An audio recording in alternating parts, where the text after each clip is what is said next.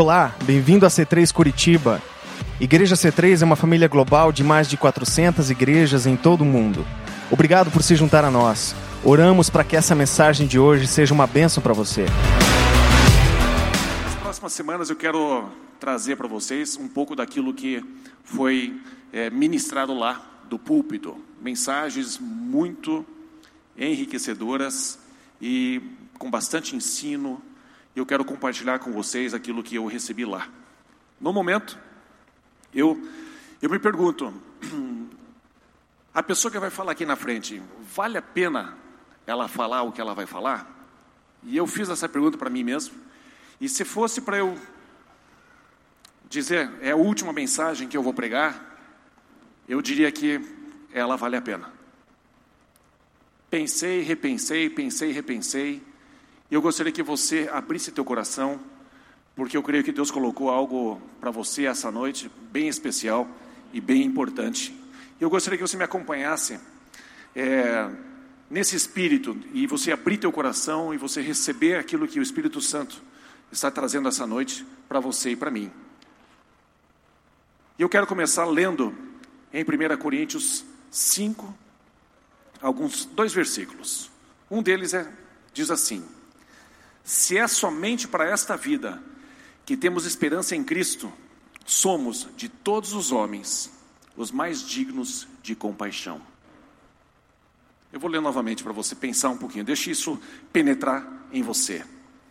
Se é somente para esta vida que temos esperança em Cristo, somos de todos os homens os mais dignos de compaixão. Se você se chama um cristão, você se diz um cristão, e você tem a sua vida, a sua visão, os seus pensamentos, os seus projetos, a sua esperança apenas para essa vida, o mundo inteiro, você merece que o mundo inteiro tenha pena de você. Porque você faz parte de uma de uma vida de um Deus que nos promete muito mais. Promete para você muito mais, para mim muito mais. E por mais que esse texto ele esteja mais abordando um grupo de pessoas que estava duvidando que houvesse ressurreição, o Espírito Santo me fez pensar um pouquinho mais, cavocar um pouquinho mais em cima desse assunto. Porque nós não precisamos pensar apenas na vida eterna, morrer, viver aqui de uma maneira normal, e morrer, ah, puxa vida, então agora finalmente eu vou poder ter a vida eterna. Não. O Espírito de Deus está cutucando você e eu essa noite para que a gente analise como nós estamos vivendo o nosso dia a dia. É muito importante que aquilo que foi feito na cruz seja é, trazido para o nosso dia a dia. O valor daquele sacrifício que Jesus passou na cruz por você e por mim é importante que a gente tenha consciência desse fato, de que custou algo para alguém, e ele não precisava fazer isso por você. Então é importante que você pense sobre isso. Se você pensa que Jesus ele veio só para que você tenha uma vida boa aqui, gostosa, tranquila, com o mínimo de problemas possível, que pena. Você é digno de compaixão. Se foi por meras razões, no versículo 19, se for por meras razões humanas que lutei com feras, olha o que Paulo está dizendo, que lutei com feras em Éfeso, que ganhei com isso? Se os mortos não ressuscitam, comamos, bebamos, porque amanhã morreremos. Como é importante ter consciência do porquê Jesus veio. Para que serviu isso? Por que é que você e eu precisamos ter esta percepção mais alargada sobre a vida? Quando você começa a pensar sobre a sua empresa, o seu emprego, a sua família, a sua saúde, e você começa a pedir coisas para Deus, e está tudo certo, é, é assim mesmo, é normal a gente fazer isso, e Deus não repudia essa atitude. Mas se a gente pensa em ter saúde apenas para a gente curtir um esporte, a gente simplesmente fazer isso ou aquilo com mais qualidade, ou para a gente ter mais recurso financeiro para poder fazer uma viagem, para ir para conferência, para passar mais um tempinho depois, fazer um cruzeiro, para a gente ter mais amigos, para a gente curtir mais, para a gente, para a gente, para a gente. Se nós simplesmente olharmos, olharmos para Deus como uma pessoa que vai aliviar a nossa tensão sobre a terra, nós somos de fato dignos de compaixão. Que pena que você tem tanto à sua disposição e você usa para um tempo tão curto, para propósitos tão curtos, tão pequenos, tão finitos. Como é importante você pensar sobre fazer a sua vida girar em torno da eternidade. Eu tenho visto palestras e pessoas falando sobre você ter uma visão daqui é, para nos próximos cinco anos, para os próximos dez anos, e se você é um grande visionário, se você é uma, você por exemplo é um estrategista para uma cidade, você precisa pensar 100, 200 anos para frente. E eu digo para você que isso é pouco. Digo para você que tem o Espírito de Cristo sobre você, aquele que recebeu Jesus já no seu coração, você precisa ter uma visão maior do que 100 anos e 200 anos. Porque aquilo que você faz hoje sobre a terra, vai repercutir por uma eternidade. Para sempre, para sempre, para sempre, para sempre, para sempre, para sempre, para sempre. E se você puder ser sábio de fazer os teus dias contarem para a eternidade, não simplesmente para você curtir um momento sobre a terra. E Deus não é contra o momento gostoso sobre a terra, Ele é a favor. Está incluído no pacote, mas você precisa pensar sobre a eternidade. Está escrito que nós vamos prestar contas de toda palavra tola, frívola, solta, qualquer que a gente solte sobre a face da terra. Nós vamos prestar contas de uma palavra tola que a gente solte. Eu vou prestar contas, você vai prestar contas sobre coisas pequenas aos nossos olhos, mas para Deus não é pequeno. Como é importante a gente pensar sobre a eternidade. Se eu chego para alguém e diz, como você é um retardado. Desculpe, Edson. Ao invés de eu dizer assim, você é espetacular, eu vou prestar contas dessa palavra frívola, essa palavra solta, tola, sem medir as consequências, porque você e eu estamos debaixo dos olhos de um Deus eterno, Ele é, está a nosso favor, mas como Ele quer que a gente cresça, como Ele quer que a gente suba de consciência de quem nós realmente somos, quem você realmente é. É importante que você pare e pense que você é o filho do Deus Altíssimo. Você recebeu algo de alguém e você não merecia isso. Enquanto Jesus estava na cruz, pendurado, e a vida dele estava se esvaindo, aquilo estava sendo drenado em direção a você para você ter vida. E enquanto ele se esvaziava, você era preenchido com vida, e não uma vida finita qualquer, mas uma vida eterna. O Deus eterno se esvazia por você que não merece, por mim que não mereço. E quem sou eu? Que ousadia eu posso ter de fazer com que esta minha vida seja vivida para mim, para esse tempo? para os próximos cinco anos, para os próximos dez anos. Uau, mas eu sou visionário, eu próximos 25, 30 anos eu tenho uma visão para a minha vida. Você é digno de compaixão de todo mundo, porque você é eterno. E o que nós fazemos aqui, se eu dou um copo d'água para um pastor, para um profeta, para uma criança, de modo algum Deus deixará de me dar um galardão, de me recompensar em cima disso. Sejamos sábios de construir a nossa eternidade. Por isso que eu disse para vocês na abertura hoje, que tal a gente começar a colocar a igreja mais no centro da nossa vida? Que tal a gente começar a colocar o reino de Deus mais no centro da nossa vida? Nós não vamos perder. Obrigado, Felipe. Nós não vamos perder galardão vai ganhar galardão.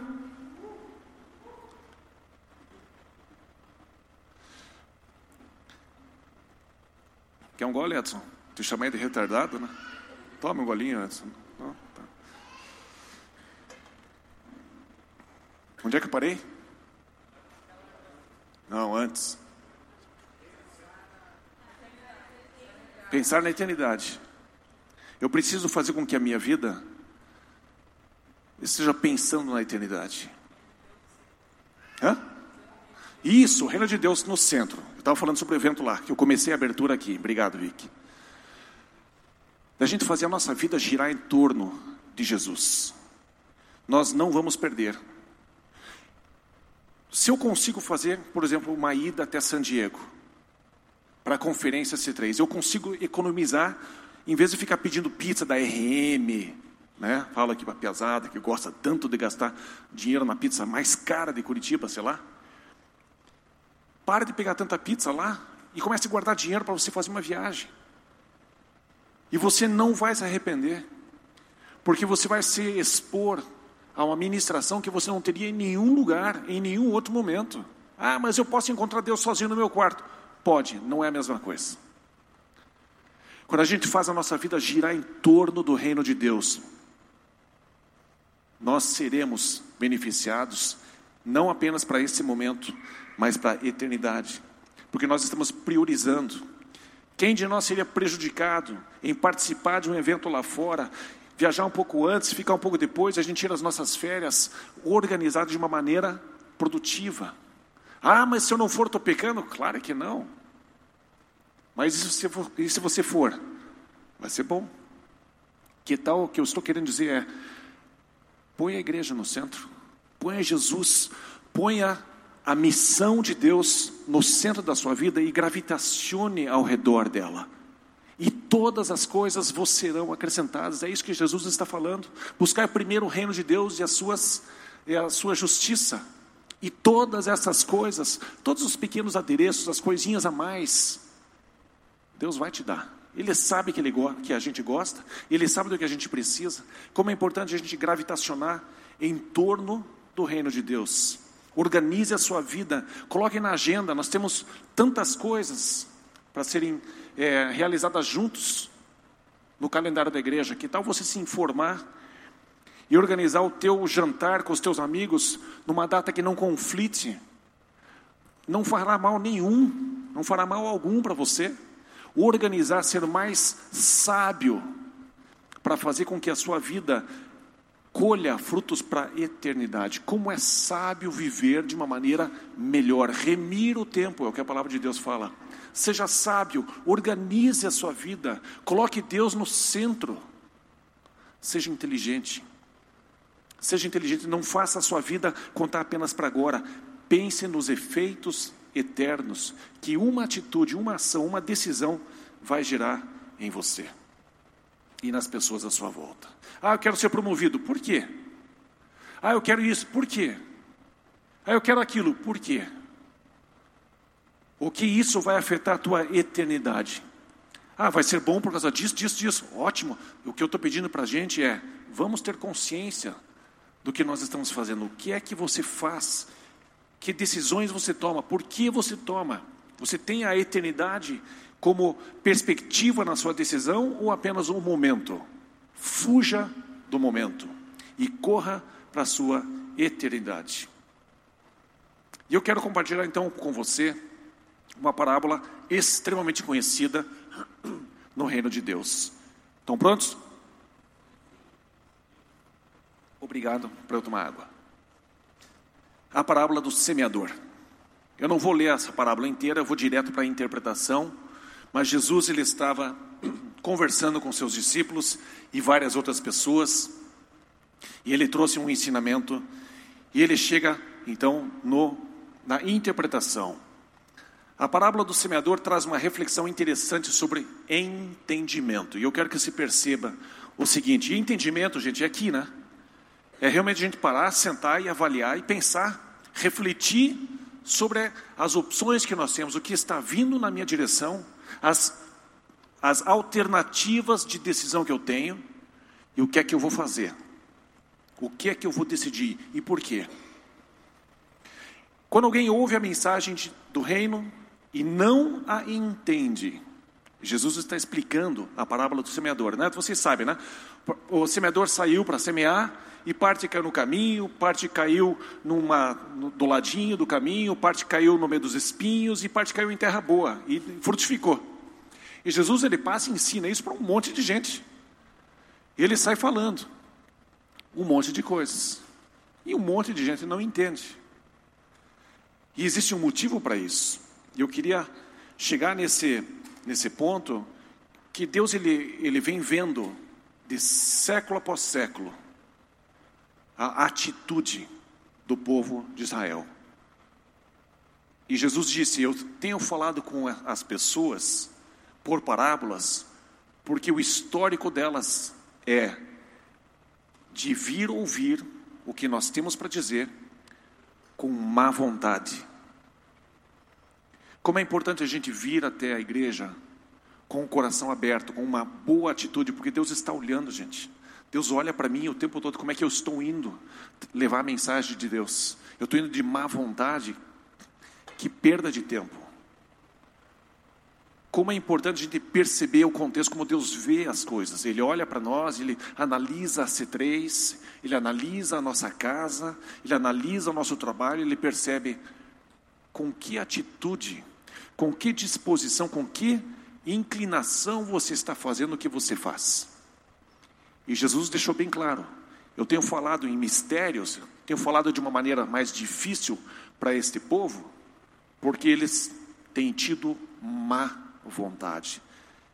Mas eu sei que nós, que temos vindo aqui, e eu conheço praticamente todos vocês, eu percebo que existe boa vontade, existe uma alegria de, de ouvir, de cantar, de adorar, levantar a mão e se expor a Deus. Como é isso é importante que a gente jamais perca, que a C3 Curitiba jamais perca a boa vontade de vir, se abrir para Deus, se abrir uns para os outros e escutar e participar de boa vontade. Deixa eu voltar aqui então para a parábola que Jesus está explicando. Então, quando alguém ouve a mensagem do reino e não a entende, o maligno vem. Não é simplesmente esquecer, gente. Nós precisamos perceber que existe uma dimensão espiritual que a gente não enxerga. Mas uma palavra que você não está prestando atenção, você está com má vontade de prestar atenção, e você desvia a tua atenção, e, e não, não quero é, criticar você em excesso, mas de vez em quando a gente vem com uma atitude um pouquinho distraída e a gente vai no Face, manda no WhatsApp e vai e a gente não está presente. Não está ali, Deus fala comigo. Deus fala comigo. O Joshua vem para o nosso aniversário. Gente, é um, ele é uma dinamite. É um cara, eu, eu queria ser que nem ele. Eu quero que a gente venha com uma atitude de fala comigo, Jeová. Ou, né? Estar disposto a vir e ouvir. O que é que Deus tem para me, me falar através desta pessoa? Seja quem é que está falando aqui. Tenho certeza que o Norberto trouxe um ensinamento muito bacana aqui durante essas, essas semanas. E quem participou, sem dúvida, foi edificado. Se a gente vem com boa vontade. Por isso, eu não posso é, entregar uma mensagem para uma pessoa de uma maneira que ela não entenda porque a consequência disso é o maligno vem. A pessoa não vai esquecer a mensagem, ela vai estar até pensando assim: o que, que o cara quis dizer com aquele troço lá mesmo? Mas não vai entender. Daqui a pouco o maligno vem e ele rouba a mensagem. Ele tira aquela semente que caiu à beira do caminho. Por isso eu não posso chegar para uma pessoa e dar um abacaxi para uma criança. Então, come aí o abacaxi. Imagine aquela coroa cheia de espinho. Não tem como a criança comer. Não tem como você entregar uma mensagem de Deus sem você pegar e descascar aquele abacaxi todo, ver se está doce, tira a coroa e, se for o caso, joga um açúcar. Mas a pessoa tem que conseguir comer aquele abacaxi. Eu não posso trazer uma mensagem e as pessoas não vão entender.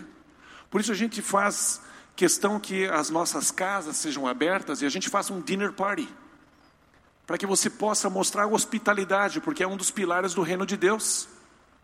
Você demonstra um sorriso, você recebe a pessoa na sua casa, você ora pelo alimento, uma coisa que quase ninguém faz mais hoje, nem nas casas dos cristãos. As pessoas estão orando pelo alimento mais. Estamos perdendo várias coisas.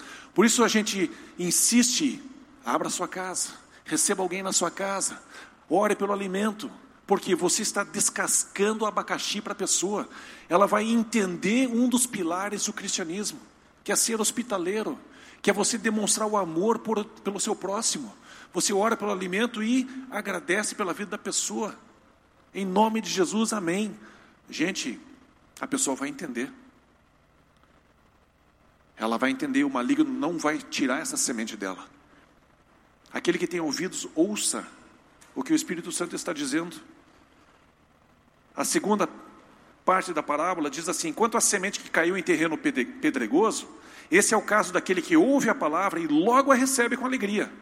Todavia, visto que não tem raiz em si mesmo, permane... em si mesmo, gente, depende da gente, depende de você. Todavia, não tem raiz em si mesmo, permanece por pouco tempo. Quando surge alguma tribulação ou perseguição por causa da palavra, ou por causa de algum assunto da palavra, por causa de algum pilar da doutrina cristã, alguém pressiona essa pessoa que não tem raiz em si mesma, ela diz: estou fora. Estou fora, não, esse negócio aí, não, não dá, muito, é muita pressão. Estou fora, não vou fazer isso, não vou mais. Vão ficar me confrontando, não, não, não, não vou. Eu vou voltar para aquilo que eu era. Acho bacana isso, né? O respeito. Acho que todo mundo tem que ter uma, uma religião, né? O respeito, você. Acho bonito, fantástico. Acho que, né? A sua fé, né? Mas eu não é para mim isso aí. Isso aí não é para mim. Quanto à semente que caiu no meio dos espinhos, esse é o caso daquele que ouve a palavra, mas a preocupação desta vida e o engano das riquezas a sufocam. Gente, a riqueza traz engano. A riqueza é nosso servo. Mas cuidado com o engano que ela sempre vai tentar te trazer. A riqueza vem de Deus. A riqueza é um presente de Deus, mas o dinheiro, a riqueza, isso tem que estar debaixo dos nossos pés. Eu digo o que vou fazer com, com essa riqueza ela está à minha disposição. Se eu começo a tomar decisões de não fazer isso, não fazer aquilo, porque o dinheiro, vou dar um exemplo para vocês. Você tem lá na carteira, me perdoe, visitantes, né? É, a gente não faz apologia ao dinheiro, tá? Eu não vou comprar cobertura com o dinheiro, até acho que tem pouca gente para né, juntar tanto dinheiro para comprar cobertura, né? Bom, depende de onde, né? Dá para comprar cobertura assim, não? Você tem lá 100 na carteira e 5 na carteira. Aí chega um momento de a gente vai fazer um projeto juntos e nós vamos fazer tal coisa. Aí, na hora de abrir a carteira, a nota de 5 está dizendo assim: Ah, eu tô aqui, pode me mandar. Me põe lá no, põe lá no cestinho, pode pôr, pode pôr. Eu, eu, eu, escolhe eu. E a nota de 100 parece uma mafiosa. Está olhando para mim por quê? Nem pense em me tocar. Sabe com quem você está falando? Não ouse me tocar. Eu tenho muitos amigos. Se você me puser naquele balde, eu te mato. A de cinco, manda eu, manda eu, manda eu. A de seisão,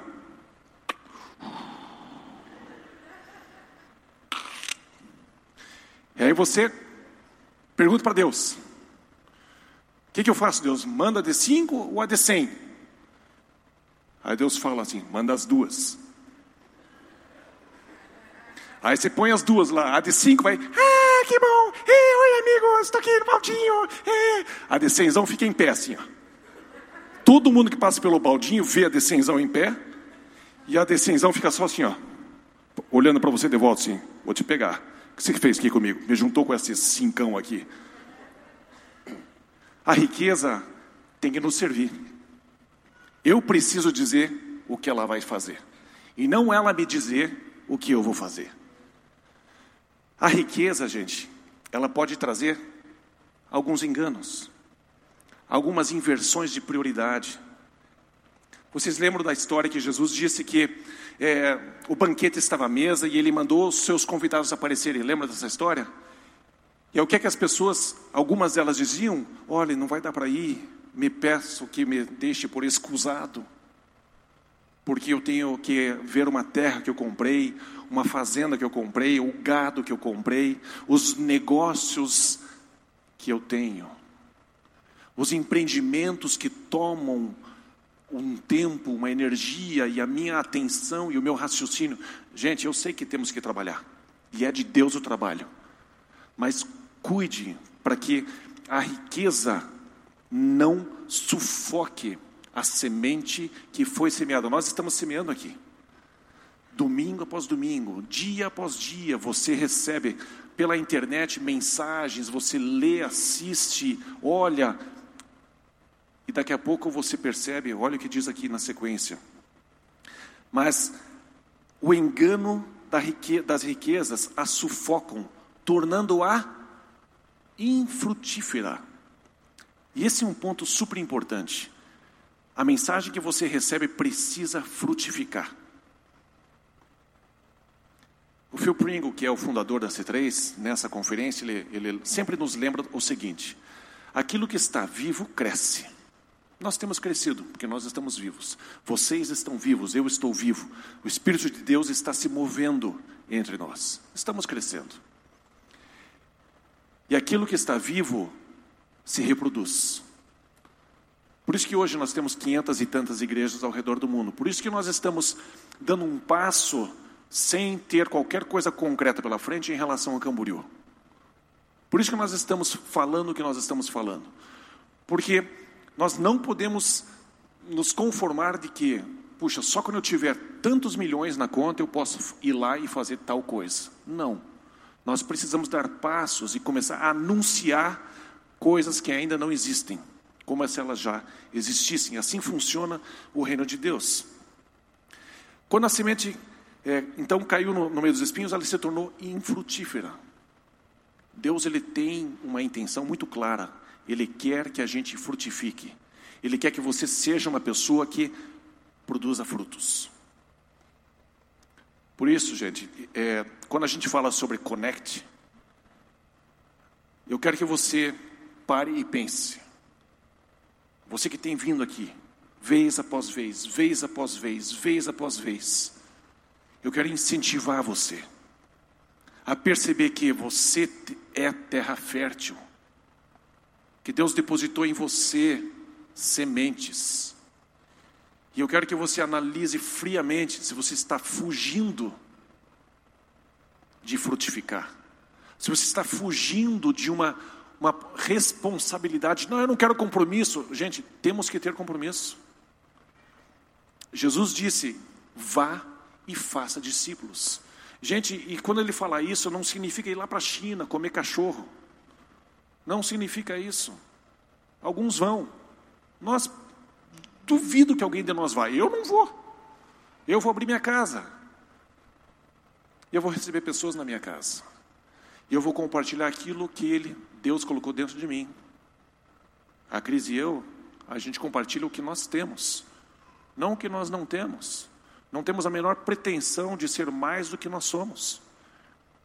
Mas a semente que foi colocada dentro de nós precisa frutificar. Você precisa fazer isso. Não sou eu que estou dizendo, não é o Ronald que está dizendo, é a palavra de Deus. Jesus está dizendo: escute, tem gente que recebe a palavra, uh, legal, legal, mas uh, não dá tempo, não, não vou, não vai, porque eu tenho que fazer isso, tenho que fazer aquilo, e os afazeres sufocam. Gente, abra a casa de vocês, nem que seja uma vez no ano. Preferencialmente, você aqui na C3, semana sim, semana não. Abra a sua casa, de, experimente ser usado por Deus. Experimente, vai, vai parecer um, uma, vai dar uma sensação tão boa. Nossa, por que, eu não fiz isso antes? O que, você fez? Não, eu orei agradecendo o alimento e, e ainda citei o nome do meu convidado na oração. Gente, é, é poderoso. É, é uma semente que você vai plantar lá. E você não será infrutífero. Essa palavra, gente precisa entrar na gente. Eu não posso ser infrutífero. Não posso, não posso, não posso, não posso ser infrutífero. Eu preciso compartilhar Mateus 1:1 com quem não leu ainda. Quem já leu Mateus 1:1 já tem uma tarefinha. Compartilhe com quem não leu.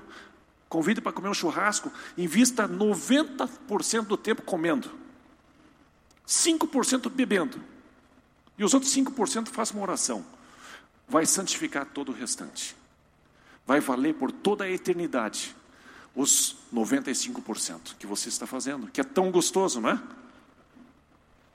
Mas Jesus disse: cada um pega a sua cruz e me siga. E de vez em quando, urra, agora vou ter que fazer uma oração. Urra, meu. Eu nem sei se eu falo em nome do Pai, do Filho de, de Ave Maria, como é que faz esse troço aqui? Né? Se eu faço sinal da cruz, não faço sinal da cruz. Se exponha, se exponha. Veja o que Deus vai fazer através de você. Você vai perceber que você é o cara, ou a guria, sei lá. Em inglês eles, wow, man, you're the man, e you're the wow, man. Né? Vamos lá. No final, a palavra, a parábola diz o seguinte: E quanto à semente que caiu em boa terra, e eu considero a gente boa terra, esse é o caso daquele que ouve a palavra e a entende.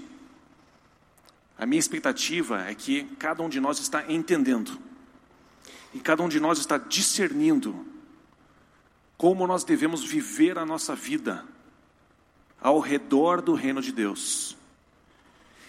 E dá uma colheita de 100, 60 e 30 por um. Como quero que você experimente ter uma colheita de 100, 60 e 30 por um?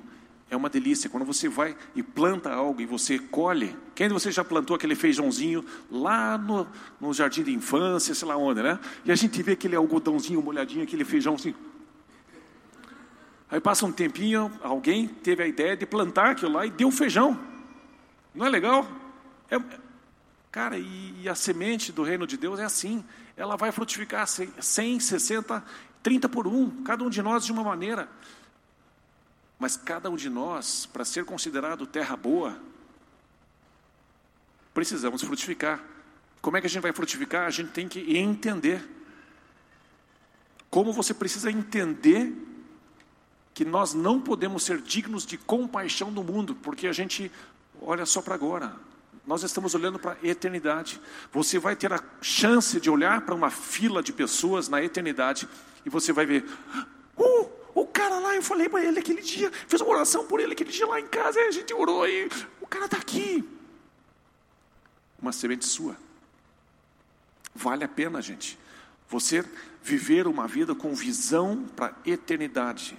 Não apenas para 10 anos, 30 anos, 100 anos, 200 anos. É pouco para um cristão. É pouco para você. Gire em torno do reino de Deus. Gostaria que você pensasse sobre as riquezas, aquilo que Deus colocou na sua mão.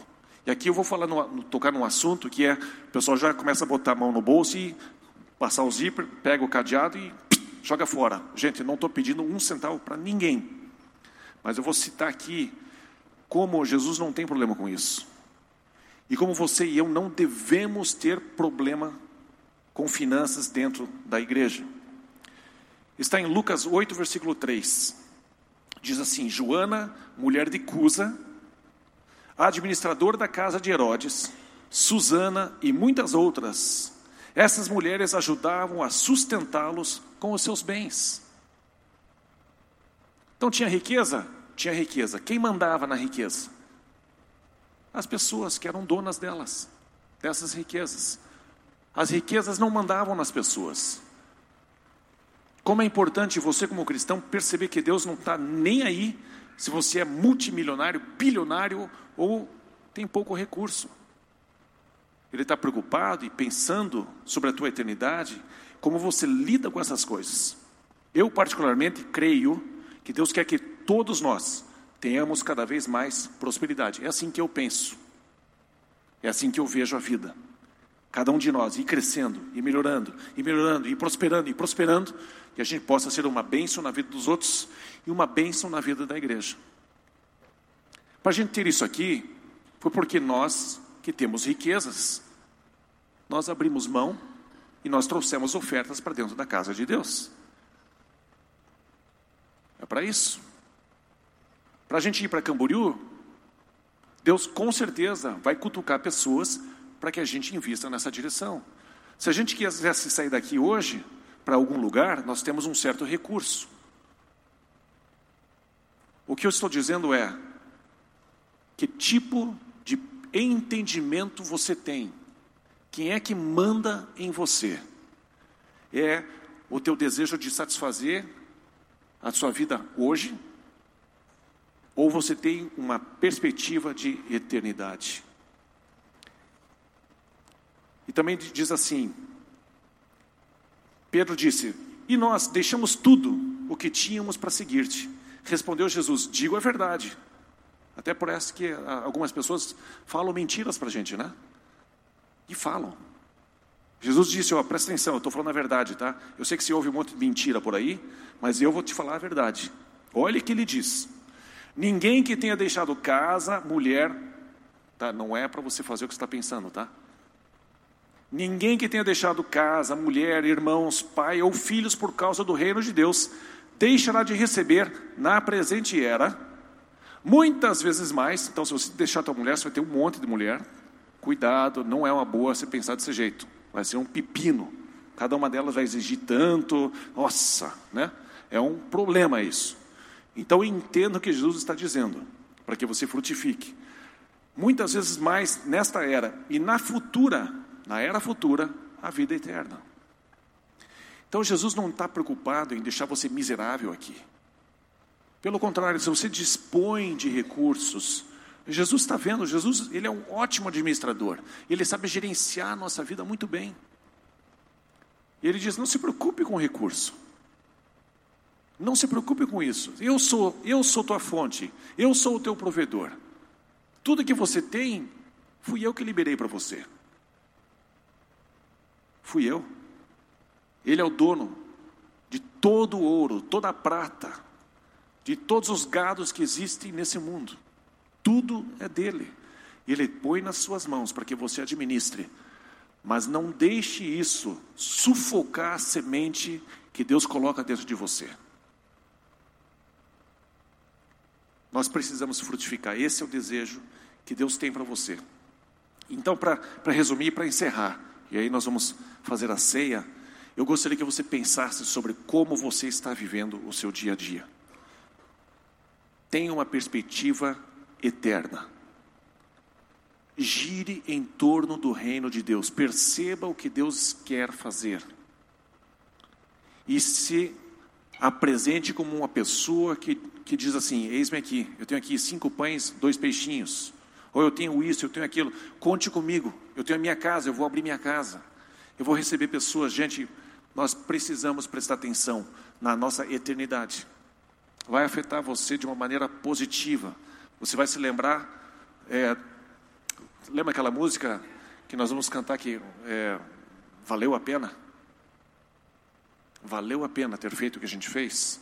Valeu a pena e eu quero pegar esse gancho. Valeu a pena ter ido para San Diego, valeu a pena ter ido para a conferência, valeu a pena ter organizado a minha vida em torno de algo que a igreja está propondo. Se você fizer isso, Jesus está dizendo: nesta era, nesta vida, você vai receber muito mais de volta. Seja inteligente, busque primeiro o reino de Deus, entenda como o reino de Deus funciona. Entenda isso. E Deus quer que você seja frutífero ele quer que você acumule tesouros nos céus, porque lá jamais vai passar, jamais vai acabar. Eu quero incentivar você a se conscientizar. Seja uma pessoa que pensa com clareza e entenda. Deus ele ele tem passos A, B e C, ele é uma pessoa consciente e ele gera recompensas futuras e Ele quer que a gente viva de um jeito para colher lá na frente. Gente, obrigado por terem me ouvido e ter prestado atenção. E agora nós vamos participar de algo bem especial aqui com o Felipe e. Obrigado por ter ouvido a mensagem, esperamos que tenha gostado. Para horários dos cultos, nossa localização e mais informações, acesse c3curitiba.org.br. Deus te abençoe um grande abraço.